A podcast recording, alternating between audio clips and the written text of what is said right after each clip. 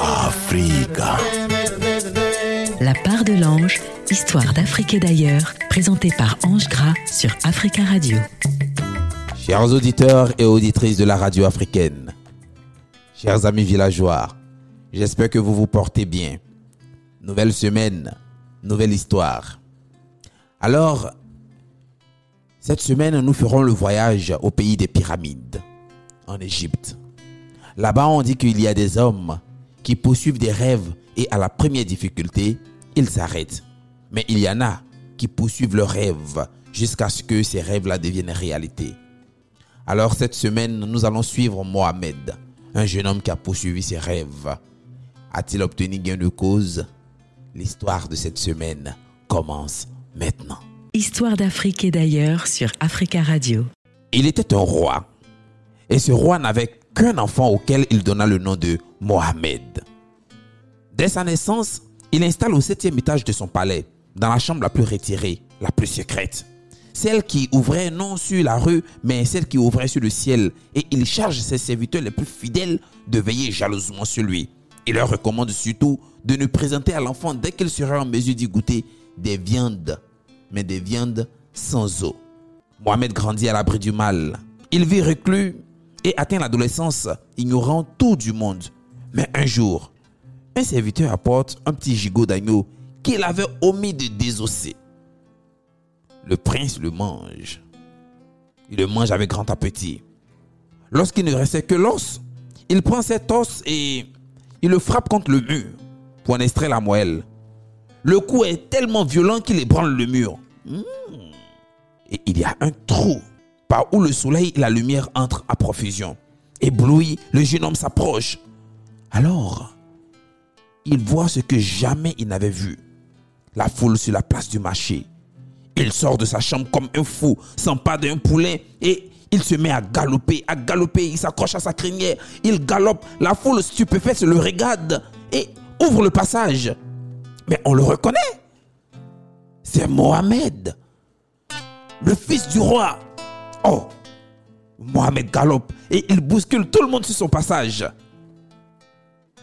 Fort heureusement, c'est toute Mawata, tu la connais, la grande sorcière. c'est toute la vieille sorcière lui dit Mais dis-moi, Mohamed, fils du roi, aurais-tu pour femme Soumisha, fils de Hétite, pour être si fier et me piétiner? Oh. Le garçon, Mohamed s'arrête net et il entend ce nom qui défile dans sa tête. Soumisha, Soumisha, Soumisha, Soumisha, Soumisha, Soumisha. Il rentre dans son palais et fait le malade.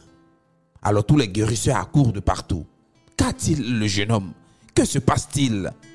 Le jeune homme approche, fait approcher sa mère, la reine, et lui dit La seule personne qui puisse me guérir, c'est toute la vieille sorcière. On fait appeler c'est toute. Elle entre dans la chambre du jeune homme et lui demande Mohamed, je sais ce qui trotte dans ta tête. Il la regarde et lui dit où je peux trouver la belle Soumisha? Elle lui dit là-bas. Elle lui montre du doigt. Mohamed dit à ses parents qu'il est guéri et qu'il reviendrait avec Soumisha. Mohamed, comme une flèche, se dirige vers l'Orient. Il marche des jours et des jours, parcourt les plaines, traverse les fleuves, gravit les monts. Il tue des serpents dans les champs, les oiseaux en plein ciel et des fauves dans les forêts. À tous les passants, il demande inlassablement Connaissez-vous le pays de Soumisha, la fille de Itin Et tous lui montrent le rien. En répondant Va, va, va, toujours va, face au soleil levant.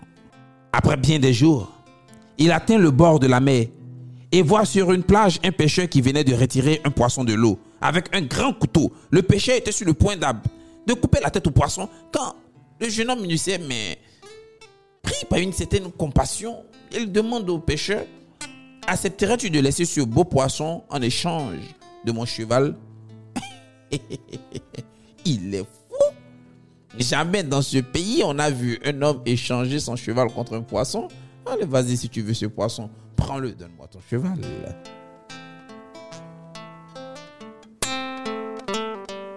Somisha, Somisha, Somisha. Mohamed n'a que ça dans la tête. Alors le pêcheur libère le poisson et s'éloigne en menant le cheval par la bride. Mohamed s'étend sur le sable, près de lui le poisson. Et là, il se met à réfléchir, il s'endort parce qu'il est fatigué, loin de ses parents. Il avait épuisé toutes ses provisions et troqué son cheval contre du poisson. Il ne possédait plus que ce poisson et il s'endort. Dans son sommeil, il sent une main se poser doucement sur son épaule et la voix lui dit, Lève-toi, viens et partons. Le soleil venait juste de se retirer derrière les montagnes. Le ciel, le sable et l'eau en étaient tout roses. Le prince se réveille, cherchant le poisson, mais il ne le voit pas. C'est alors qu'il remarque un jeune homme beau comme un clair de lune. L'inconnu était de noble stature. Il regarde Mohamed et lui dit, Je suis ton frère. Il ne te reste plus qu'à me suivre et tous tes désirs seront comblés. Mohamed, qui ne cherche pas à comprendre, le suit et ils partent côte à côte. Ils vont à travers les sables, les plaines, les bois et les forêts. Ils longent les rivières, parcourent les contrées tour à tour verdoyantes ou pauvres et pénètrent dans des villes, dans des villages. Ils vont le visage tourné vers l'Orient. Ils boivent l'eau de la source et demandent parfois la charité. L'hiver, ils ramassent des oliviers. L'été, ils aident les moissonneurs à la cueillette aux raisins et des figues. Et ils font beaucoup de choses, mais ils font beaucoup de chemin. Mais dans la tête de Mohamed, il y a un seul refrain. Soumisha, Soumisha, Soumisha, Soumisha. Mohamed était un beau jeune homme aux yeux limpides, aux cheveux couleur de maïs. Son compagnon était brun et de taille imposante. Son front semblait se perdre dans la nuit et ses yeux étaient de noix si brillants qu'ils étaient impossibles d'en soutenir l'éclat. Ses mains et ses visages répandaient une clarté surnaturelle et douce. Il n'avait pas d'âge. Mohamed l'aimait comme son frère. Sept ans. Sept ans se sont écoulés et les deux jeunes faisaient toujours route ensemble. Alors un soir, ils arrivent dans une contrée. Bizarrement, c'est la contrée tant recherchée. La contrée de Soumisha. Le muezzin du haut de son minaret appelle les fidèles à la prière. Il était soir. Les voyageurs étaient gris de poussière et fourbus. Ils avaient soif, ils avaient faim. Ils s'arrêtaient à la première porte et demandaient au nom de Dieu une cruche d'eau et un morceau de galette. Une vieille servante leur apporte de l'eau, une galette de blé, des figues, des dattes et une goutte de petit lait. Ils boivent, mangent, mangent et boivent, s'étendent sur une natte. Alors ils reposent les pieds. Ils sont sur le point de partir que ils voient des corbeaux tournoyer autour d'une maison, une maison plus imposante. Mais que viennent faire ici ces oiseaux de mauvais présage Vous ne savez donc pas? Sans doute, vous êtes des étrangers. C'est la demeure de notre Seigneur qui est là sous vos yeux. À ses fenêtres, à ses murs et à ses portes sont accrochées des têtes. Et ce sont toutes des têtes qui attirent des corbeaux. C'est pour elles qu'ils viennent chaque jour.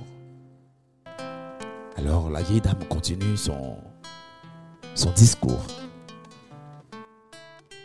Jadis, en cette ville, nous vivons heureux et calmes, car notre Seigneur était le plus comblé des hommes. Il avait une fille aussi belle, plus belle que l'une en plein ciel, aussi douce que l'herbe et le souffle de ses fleurs. Elle était d'une beauté et elle faisait sa joie. Il ne vivait que par elle.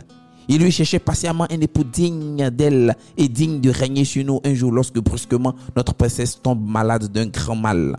Et depuis, elle ne parle ni ne sourit et dépérit sans cesse. Pourtant, elle mange, hein? Pourtant, elle boit, hein? Mais tout ce qu'elle avale, au lieu de profiter, profite aux mauvais génies qui se sont emparés d'elle. En vain, son père appelle les sorciers et les sorciers, chèques, savants, sorciers, sorciers. Mais tous se sont reconnus impuissants. Alors, désespéré, notre Seigneur promet son enfant au premier venu qu'il la guérirait, fut-il un mendiant? Mais il jure aussi que tous ceux qui, après avoir vu la princesse, échoueraient, auraient la tête coupée et ouffaite au corbeau. Bien des hommes jeunes et vieux accourus de tous les pays, les uns poussés par l'amour, les autres par la cupidité, mais aucun ne réussit à guérir notre princesse et tous eurent la tête tranchée. Ce sont les têtes que vous voyez ici. Le malheur est sur notre ville. Qui nous en délivrera? Et nous ne voyons plus notre belle princesse, Somisha. Somisha.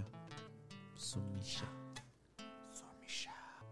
Alors le jeune homme à la taille imposante et aux yeux de faucon déclare Je la guérirai, la jeune princesse. C'était la part de l'ange sur Africa Radio avec Ange. Africa. Ne me quitte pas, toi que j'ai rencontré sur mon chemin alors que j'étais seul et loin de mon pays. Souviens-toi que sans toi, je saurais trouver celle que je cherche. Ne crains rien. Je suis sous la protection de Dieu. Chers auditeurs, peu après, il était au chevet de la princesse qui semblait dormir. Il lui dit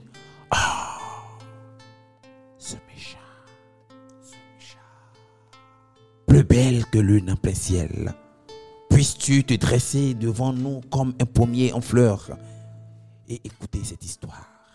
Alors le jeune homme se met à raconter l'histoire que voici. Trois frères à peine adolescents abandonnaient un jour le toit paternel pour courir le monde. Ils s'aimaient d'un amour si tendre. Avant de les laisser partir, leur père leur recommande solennellement de s'aimer toujours et de ne pas se séparer. Ils ont fait la promesse. Ils marchent longtemps avant d'atteindre un matin la forêt.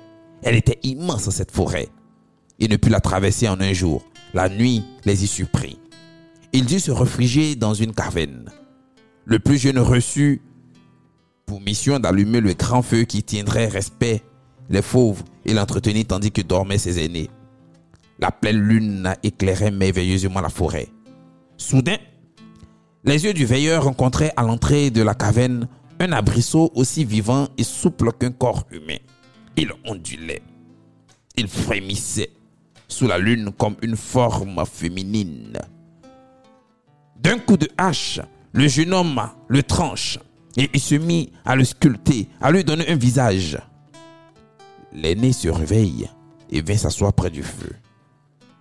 Comme il est ailleurs, il fait une tunique à l'abrisseau et se rendort. La tête du, Benjamin pardon, confiée à son épaule. Le Benjamin et l'aîné dormaient depuis un bon moment quand même.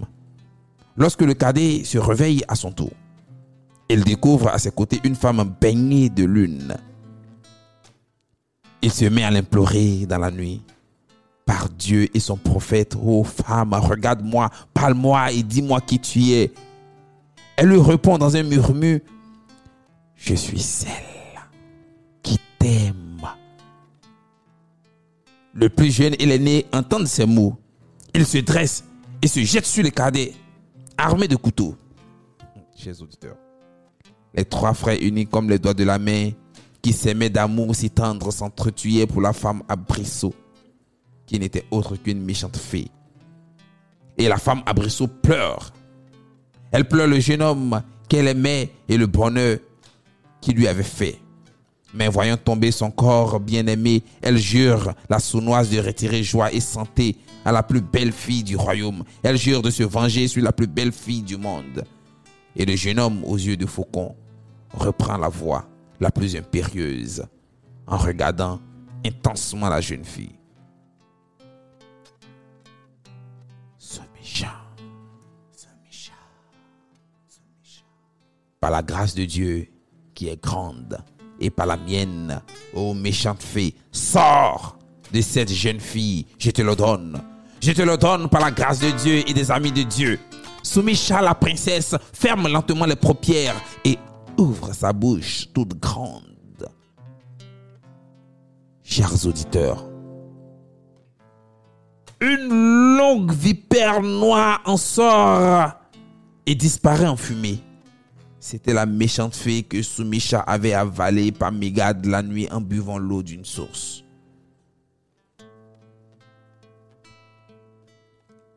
Alors, les têtes des suppliciés furent décrochées en hâte et les corbeaux s'éloignaient en vol lourd et serré.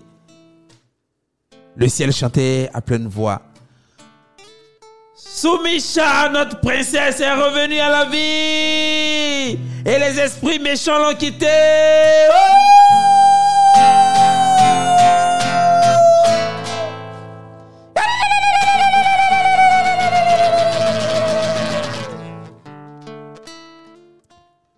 Et l'eau le disait aux racines, et les racines le disaient aux arbres qui reprenaient ce chant de toutes les feuilles.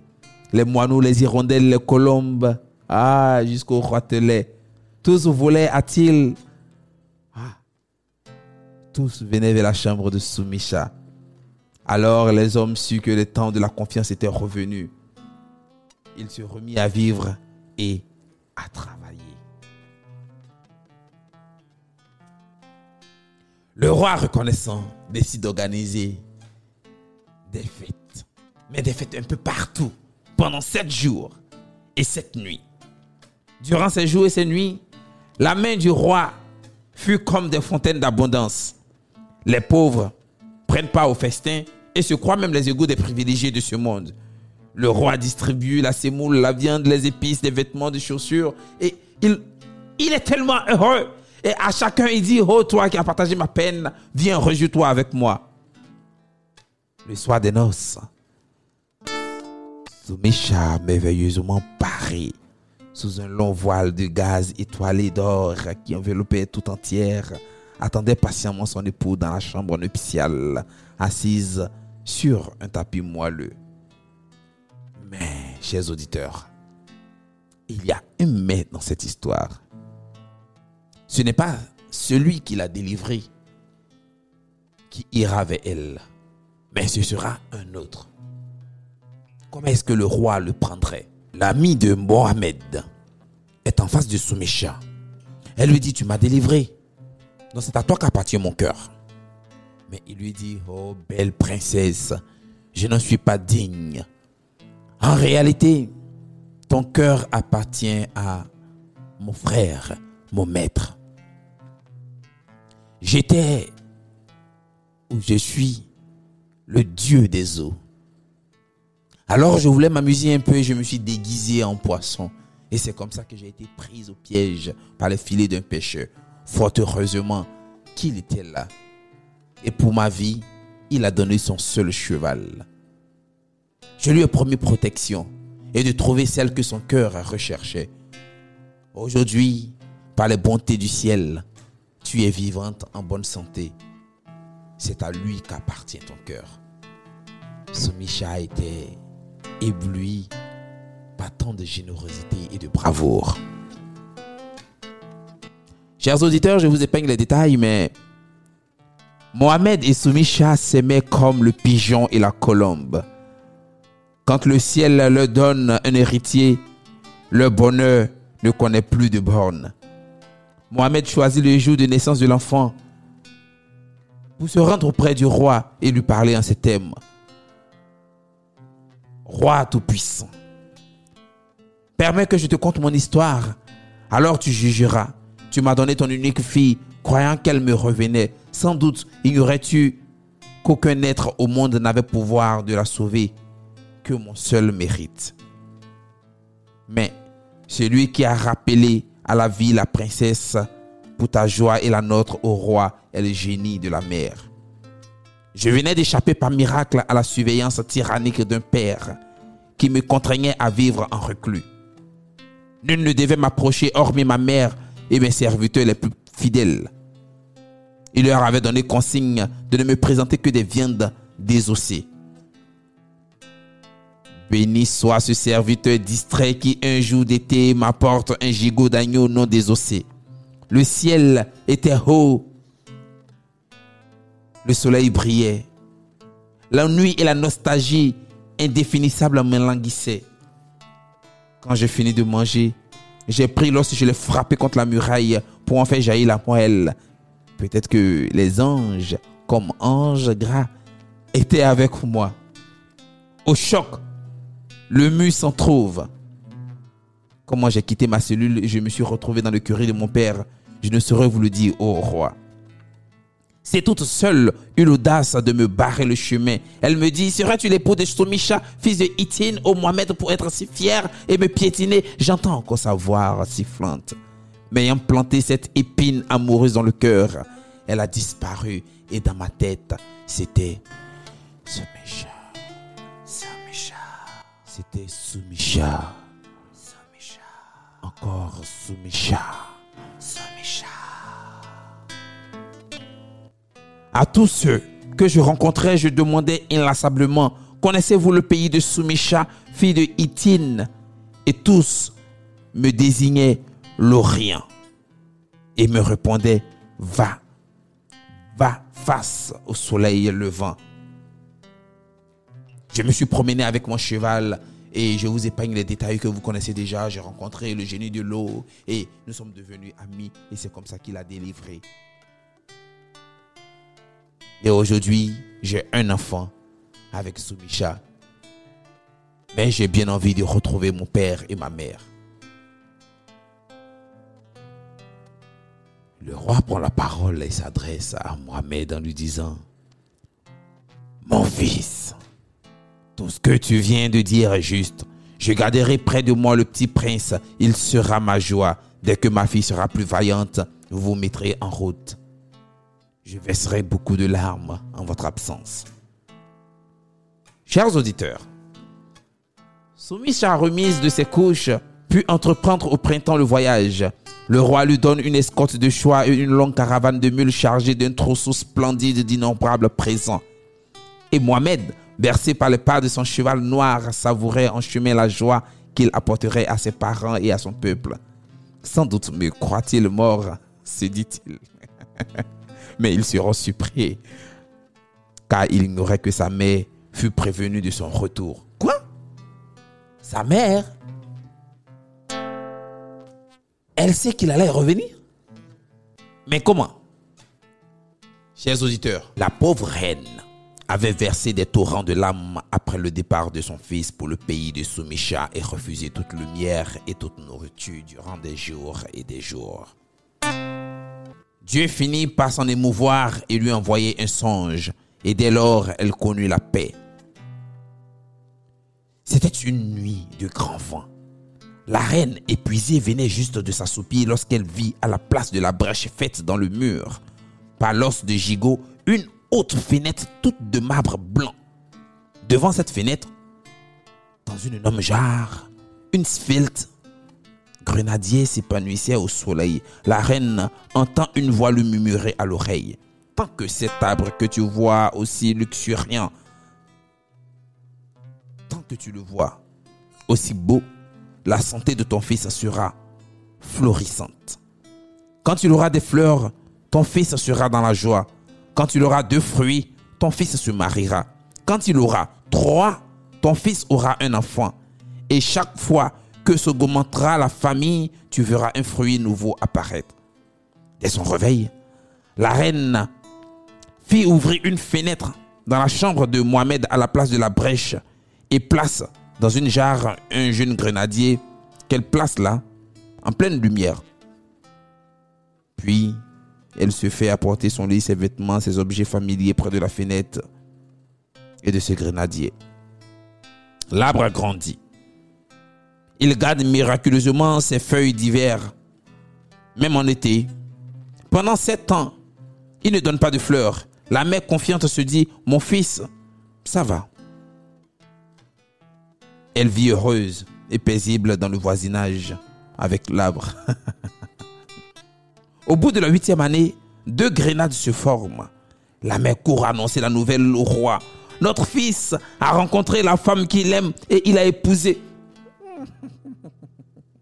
Le roi sourit tristement, mais n'ose pas la contrarier. L'année suivante, une troisième grenade apparaît. Notre fils a un enfant, dit la mère d'un être triomphant. Elle va voir le roi, elle est toute heureuse. notre fils va nous revenir. Peut-être même qu'il est déjà en route. Le roi ne sait que répondre. Mais telle était la certitude de la femme qu'il rêva aux grandes réjouissances qu'il donnait en l'honneur de son retour. Mohamed et Soumisha avaient laissé loin derrière le pays d'Orient. C'était maintenant les têtes d'Occident qui venaient à leur rencontre. La reine de jour en jour se répétait avec une telle confiance. Ils seront là demain. Et elle interrogeait le ciel et la route, tandis que Soumishia se laissait emporter par sa jument bleue aussi vive que l'éclair. Et elle la tenait. Elle tenait à voir aussi sa belle-mère. Elle tentait de percevoir la voix lointaine de la poudre, tandis que Mohamed, embarrassé d'impatience, pressait son cheval noir, criant à son interminable escorte de se biter, car les frontières du royaume venaient d'apparaître. Chers auditeurs, la reine ce matin-là s'était vêtue de pourpre. La voix de la poudre emplissait tout le ciel. Et la terre tremblait du galop des chevaux. Près de l'arbre magique, elle peignait gravement ses longs cheveux de soie. L'espoir l'avait gardée aussi jeune que belle, et Mohamed ébloui l'aperçoit de loin. Il fut un éclair aux portes du palais. Il avait retrouvé sa mère, son père, mais il était revenu aussi avec la belle Soumisha. Il était revenu avec la belle Soumisha. Soumisha. Soumisha. Chers auditeurs, en Égypte, au pays des pyramides, on dit qu'il y a des hommes qui ont des rêves mais à la première difficulté, ils abandonnent ces rêves. Mais il y a ceux qui poursuivent leurs rêves et contre vents et marées, ils finissent par faire de ces rêves une réalité. Soyez de ceux-là. N'abandonnez pas à la première bourrasque. Accrochez-vous, car la vie en vaut la peine d'être vécue. J'ai pris grand plaisir à vous raconter cette histoire. À la guitare, mon ami Mawata Frédéric. À la prise de voix, mon très cher Al-Khalif Fadiga et à la réalisation, notre très cher Hugo Vallière. Chers tous, prenez soin de vous. Rendez-vous la semaine prochaine pour d'autres aventures. Je vous aime. C'était la part de l'ange sur Africa Radio avec Ange Gras. Africa.